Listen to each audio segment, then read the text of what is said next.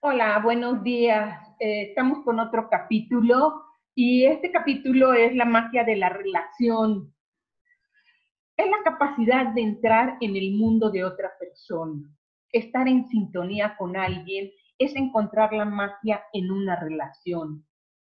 Es tener una afinidad. Puede ser de pensamientos, de opiniones, de acciones, de creencias. Bueno, en fin, la relación es el instrumento más importante para producir resultados con otras personas. Y si sabemos entrelazar con las personas adecuadas, podremos satisfacer sus, demandas, sus demandas y ellos satisfacerán las nuestras. La facilidad para relacionarse es una de las cualidades más importantes que podemos poseer ya que eso nos hace establecer lazos humanos comunes y fuertes para saber comprender a otros. Hay que saber relacionarse con los demás, ya que eso hace que cualquier tarea sea más fácil y por lo tanto más eficaz y más agradable. Lo más importante eh, que eh, lo más importante que es saber qué es lo que uno desea en la vida.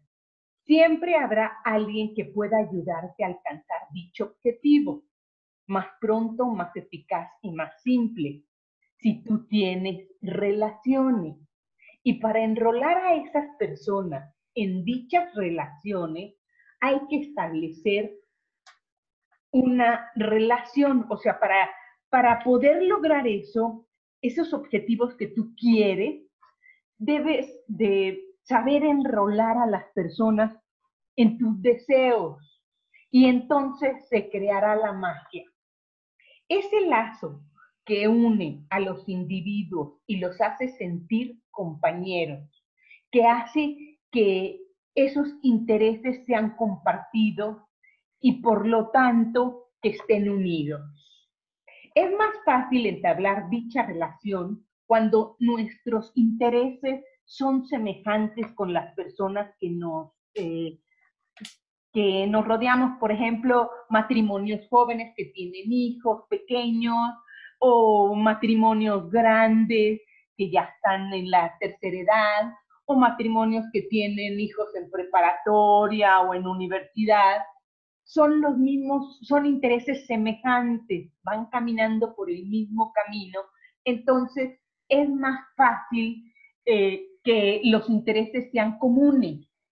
El primer paso para comunicar eh, verdaderamente es aprender a traducir nuestro propio mapa de nuestro mundo y poder entrar al mapa de la otra, del mundo de la otra persona. ¿Qué nos hace conseguirlo? La facilidad de la relación. ¿Cómo crear una relación? Lo hacemos al, al descubrir cosas comunes. ¿Y cómo lo vamos a lograr? Armonizando y reflejando con la fisiología de nuestro lenguaje corporal. Según en este capítulo Anthony Robbins dice que es la forma de hacer relaciones más fácilmente. Hay muchas formas de crear puntos comunes con otras personas, como comportamientos, experiencias, gustos similares, actividades similares, amigos, compañeros. Hay que recordar cómo se refleja.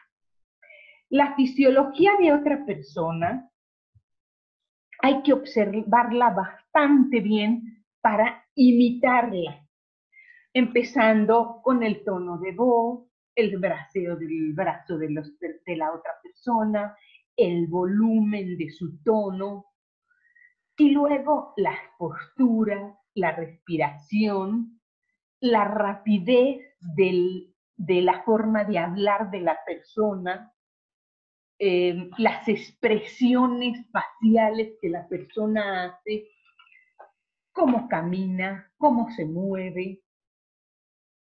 todos esos movimientos son muy característicos para poder reflejar. Cuando tú estás reflejando la fisiología de otra persona, entras en el mapa de su mundo. Empieza la persona a comprenderte y a decir, bueno, pues esta persona es igual que yo. Es igual que yo porque ve cómo se mueve como yo, habla como yo. Muchas veces hay que tener mucho tacto porque la persona puede sentir que lo está imitando y se puede sentir ofendida. Ese no es el punto. El punto es lograr entrar al mapa de su mundo. ¿Cómo? Imitándolo, pero sin que él se dé cuenta que lo estás imitando, ¿verdad? O sea, de una forma eh, contacto. Si logras inspirar esa simpatía con, la, con tu interlocutor, interlocutor, perdón, lograrás entrar en su, en su mundo. Entonces, hay que practicar mucho eh, esa forma de copiar la fisiología para poder eh, llegar a hacer una buena relación. Entonces, para, para volvernos un buen armonizador, debemos de tener en cuenta dos cosas. Una, observación aguda y dos, flexibilidad personal. O sea, ya les hablé yo de la observación, qué es lo que deben de observar, qué es lo que deben de hacer, y la flexibilidad, pues su nombre lo dice, ¿no? Ser flexibles para poder reflejar y luego llegar a la armonización. Hay un ejercicio muy bueno en este, en este capítulo que pone a dos personas y dice, tú eres el espejo, o sea, vas a ser la que vas a imitar y tú eres el interlocutor. Entonces, eh, o el líder. Entonces, en un minuto tienes que dedicar a componer todas las eh, actividades físicas eh, que puedas ver de, de, de la persona. Entonces, termina el minuto y cambian de posición. La que se era líder ahora es eh, el espejo. Entonces dice que eso retroalimenta mucho y te ayuda mucho a conseguir esto, que es el reflejo, el reflejar y armonizar.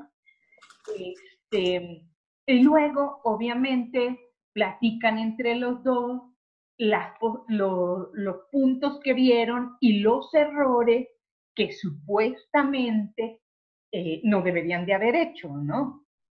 Em, hay que detectar en cada persona cuáles son sus preferencias de representación. Tenemos que acordarnos de ese capítulo donde decíamos que las personas tenían representaciones, ya sea visual, auditiva o sinestética, porque eso nos va a ayudar mucho a poder eh, observar y poder reflejar y armonizar. Em, debemos de eh, comunicar con eficacia y debemos de comprender que todos somos diferentes y percibimos el mundo de manera diferente. Entonces, eh, yo eh, también eh, encontré un punto importante que era el que tienes que ser congruente y coherente. ¿Por qué congruente y coherente? Por lo mismo que decíamos, si no la persona se va a dar cuenta que lo estás arremedando y esto va a terminar mal. Entonces, hay que estar muy consciente de eso, de que todas las partes de la personalidad se transmiten con un mensaje. Entonces, primero se trata de reflejar, luego llegar a la armonización con la otra persona y ahí puedes tomar la delantera y dirigir a la persona para que comience a armonizar. Ya después es un seguimiento de ponerse a, la altura para adelantar y dirigirlo por donde quiere que camine. Eh, pues esto es el capítulo de la magia de la relación. No sé si ustedes tengan algún comentario. A mí me gustó mucho porque trae un ejemplo a seguir y él habla mucho de la educación. Eh, dan los ejemplos mucho de la educación. Dice que en la educación, por eso los maestros muchas veces son unos buenazos en su materia, pero no saben reflejar ni armonizar. Entonces, al no saber reflejar y armonizar con los alumnos y encontrar su forma de representación, ya sea auditiva, kinestética o visual, no pueden motivar al alumno para que sea bueno en su materia. Eso es todo, chicos. No sé si quieran comentar algo que es cuestión de que digan. Sí, yo, yo tengo algún comentario. El capítulo está muy interesante. Y exactamente yo tengo un proyecto hace como unos seis, ocho meses, un poquito más, de crear un equipo, un equipo de personas para un bloque de telemarketing. Entonces me he encontrado en el camino de todo esto que comenta Elena en el capítulo, pero la forma en que yo he, he tratado de entrar en el mundo. Esto que tú dijiste es muy interesante, yo voy a ver de qué manera puedo practicarlo, pero yo he, tratado de entrar en el mundo de las otras personas y el camino que me ha sido más fácil o que me ha dado mejores resultados hasta el momento es el de las emociones. O sea, la gente continuamente está en, en una rueda de la fortuna de sus emociones y entonces el hecho de que tú le preguntes, yo, yo fui a un curso que se llama inteligencia emocional y entonces decía que tú tienes que hacerle tres preguntas a la persona. Tienes que llegar y primeramente decirle, hola, ¿cómo estás? Te agradezco mucho eh, que hayas venido, que estés aquí, tu esfuerzo. El objetivo de la reunión es, no sé, que aumentemos las ventas. ¿Tú cómo te sientes? Y entonces le llegas al estómago a la persona. Y entonces la persona empieza a soltar, a soltar. Y entonces yo siento que ahí, con esa pregunta, entraste directo a su mundo como mantequilla, porque nadie, nadie espera que en un trabajo alguien te pregunte cómo te sientes. La mayoría de la gente espera que tú le digas, pues, ¿qué onda, mano? ¿Por qué no vendes? ¿Qué te pasa? este, no, mira, yo necesito y yo y yo necesito y yo y yo necesito. Y lo que dice Anthony Robbins es muy real. ¿Tú qué necesitas? ¿Tú cómo te sientes? Para que entonces podamos hacer un punto común, como dice el capítulo de Elena, y entonces podamos ser coherentes y caminar juntos. Pero si yo nada más pienso en lo que yo siento y no sé lo que necesita la otra persona, no estamos encontrando un punto común. Estamos cada quien por su por su camino. ¿no? Entonces, a mí me es un poco difícil eh, observar la fisiología de las personas, pero me es muy sencillo entrar en la parte de las emociones y entonces lograr una buena, una buena comunicación o un buen bloque, ¿no? Pero muy buen capítulo, hermano. Coincido totalmente con nuestras mis hermanas. Este, eh, creo que es un capítulo trascendental y más en este momento para la sociedad y para los jóvenes que a veces vivimos un mundo de mucha individualidad.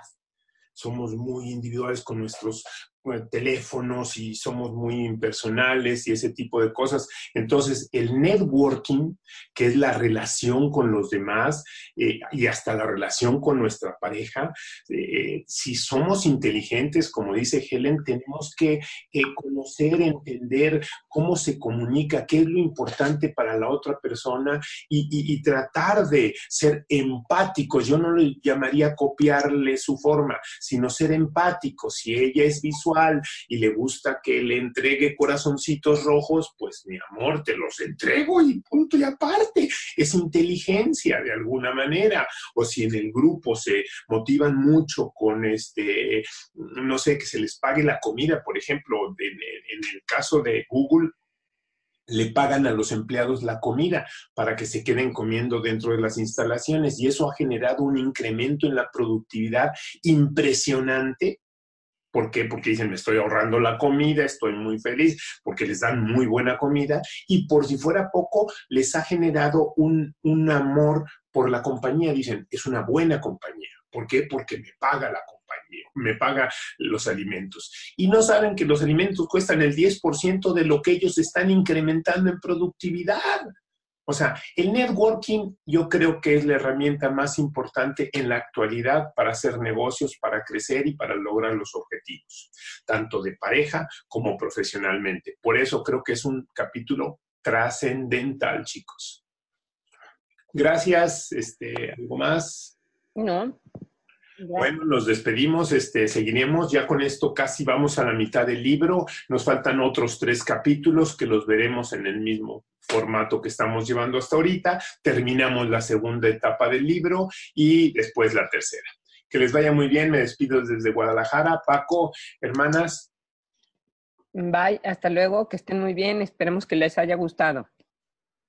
Gracias, que tengan un buen domingo y pasen la super. Bye bye.